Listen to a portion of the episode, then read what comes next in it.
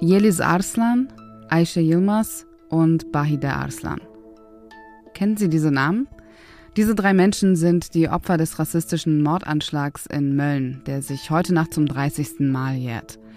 Warum auch 30 Jahre danach die Aufarbeitung nicht abgeschlossen ist, erfahren Sie heute bei Was Jetzt, dem Nachrichtenpodcast von Zeit Online mit mir, Azadeh Peschman. Und wir sprechen über eine investigative Recherche der Zeit.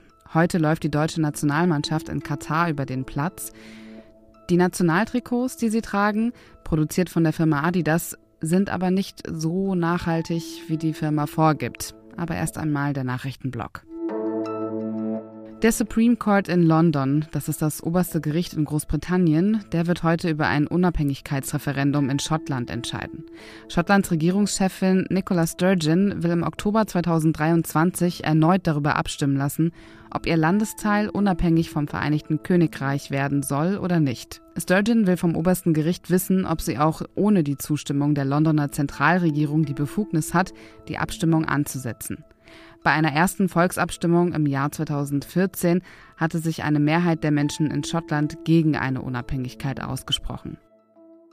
Das EU-Parlament entscheidet heute über eine Resolution, ob Russland als Terrorunterstützer eingestuft werden soll.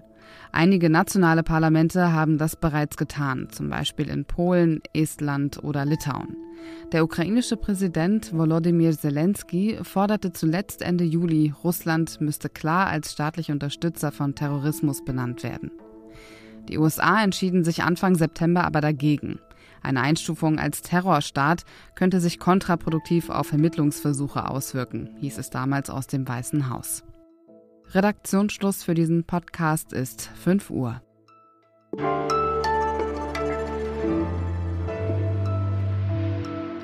Eine Hörerin schrieb uns, dass wir zu viel über die Themen berichten, die mittlerweile auch in allen anderen Nachrichtenformaten stattfinden. Also Corona, das Klima und die WM in Katar.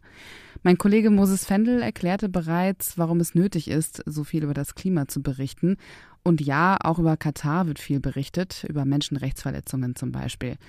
Und wenn ZeitautorInnen ein halbes Jahr lang investigativ recherchieren, dann ist das bei uns natürlich auch ein Thema hier bei Was Jetzt, vor allem dann, wenn es auch mit der WM in Katar zu tun hat. Es geht um Greenwashing. Dieses Mal trifft es die Firma Adidas, die vorgibt, nachhaltige Nationaltrikots aus recyceltem Polyester herzustellen.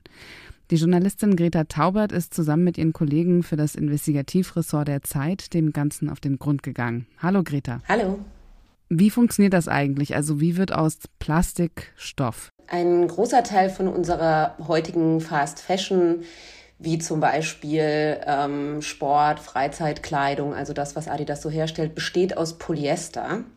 Und Polyester ist im Grunde Plastik. Also es lässt sich aus Rohöl herstellen oder es lässt sich aus altem Plastik herstellen. Ein ziemlich bekanntes ist Polyethylentereftalat, eigentlich bekannter als PET. Das bedeutet also, wenn man alte PET-Flaschen hat, dann kann man daraus neues Garn machen. Und wenn diese PET-Flaschen in Küstenregionen gesammelt werden, dann kann man daraus Ozeanplastikgarn machen. Wenn man jetzt so eine kleine Inselnation hat wie die Malediven, dann kann man dort an Stränden oder auch aus Haushaltssammlungen oder von Restaurants die Flaschen nehmen. Äh, man kann sie zu Ballen verpressen. Dann kann, kann man sie tausende Kilometer nach Taiwan bringen. Dort gibt es nämlich sehr große Recycling-Plastikhersteller. Und dort werden sie dann so recycelt, dass sie aufgeschmolzen werden können, zu Garn verstreckt und daraus dann ein Stoff gewebt werden. Das ist also ein sehr langer Thomas Mann-Satz und es ist ein noch viel längerer Prozess. Ihr habt ja ein halbes Jahr lang recherchiert, um zu prüfen, wie viel Nachhaltigkeit im Nationaltrikot von Adidas steckt, das eben aus Meeresplastik besteht, so wie du das jetzt auch gerade beschrieben hast. Wie seid ihr da vorgegangen? Also wir wussten, dass Adidas seit 2015 mit einer Umweltorganisation kooperiert. Die heißt Parley for the Ocean. Und hm, zusammen haben die sich vorgenommen, dass sie ganz bescheiden die Weltmeere retten wollen. Und zwar auch mit Hilfe eben dieser Idee, PET-Flaschen aus Inselregionen zu sammeln und daraus ein Garn machen, aus dem man dann ganze Kollektionen entstehen lassen kann. Und dieses Garn heißt dann Pale Ocean Plastic. Und wir haben überlegt, an welchem Kleidungsstück könnte man das vielleicht mal ähm, ganz gut erzählen und dachten, okay, das deutsche Nationaltrikot. Und in diesem Trikot haben wir also eingestickt gesehen, oder draufgedruckt gesehen, Made with Parley Ocean Plastic. Wir sind natürlich nicht einfach so aufs Blinde losgereist, sondern wir haben mit mehreren Adidas-MitarbeiterInnen, mit Insidern, mit internen Dokumenten gearbeitet und konnten die einzelnen Schritte nachvollziehen wie überhaupt so ein Nationaltrikot ähm, produziert wird und was mit diesen Flaschen passiert. Und äh, so sind wir also zu den unterschiedlichen Orten geflogen, die wir recherchiert haben und haben uns angeguckt, was denn da tatsächlich äh, vor Ort passiert. Und möchtest du wissen, was da passiert ist? genau, das wäre meine nächste Frage gewesen. Was habt ihr herausgefunden? Wir haben in unseren internen Unterlagen gesehen, dass es so etwas wie Volume Countries gibt. Ähm, und dort kommt nicht nur ein kleiner Teil her für dieses Palegan, sondern ähm, etwa 80 Prozent idealerweise. Und diese Volume Countries sind Thailand und die Philippinen. Und da machen sich kommerzielle Sammler auf den Weg, um diese Plastikflaschen einzusammeln. Sebastian Kempkins hat sich entschieden, auf die Philippinen zu fliegen und sich dort die Sammelstrukturen anzugucken und hat herausgefunden, dass für das Garn, das Pale Ocean Plastic Garn, das Material auch von schulpflichtigen Kindern eingesammelt wird. Was sagt Adidas zu den Vorwürfen? Also wichtig dabei zu verstehen, was wir jetzt auch ähm, lernen mussten, ist, dass Adidas sagt, dass im deutschen Nationaltrikot kein Material aus den Philippinen dabei ist, sondern dass dieses Material zu 100 Prozent aus Thailand kommt, was ähm, bedeutet, dass in dem Trikot sozusagen überhaupt gar nichts äh, ist, das irgendwie Pali selber die Organisation gesammelt hat, sondern einzig und allein von Adidas äh, koordinierte Sammelketten, also kommerzielle Nutzer. Ansonsten sagt Adidas natürlich, dass sie ähm, die Projekte in den Philippinen immer mit regelmäßigen Kontrolleuren checken und dass sie dort keine Anzeichen für die Beschäftigung von Minderjährigen finden konnten. Und das komplette Dossier mit der Recherche von Greta Taubert und ihren Kollegen können Sie heute auf Zeit Online und ab morgen in der neuen Ausgabe der Zeit lesen. Vielen Dank, Rita. Ich danke euch.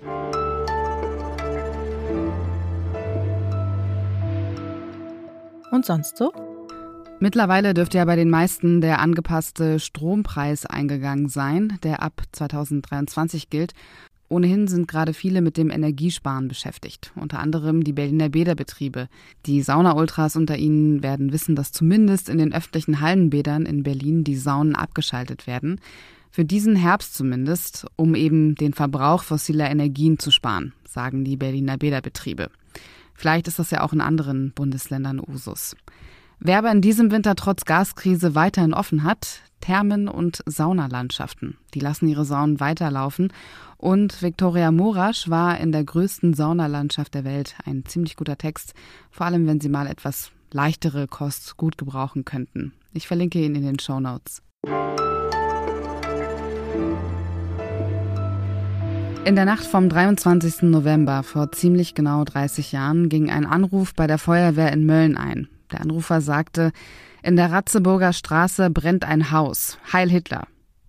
Das gleiche taten die Täter ein zweites Mal in dieser Nacht. Zwei Häuser brannten, es gab drei Todesopfer. Yeliz Arslan, Aisha Yilmaz und Bahida Arslan und neun Schwerverletzte.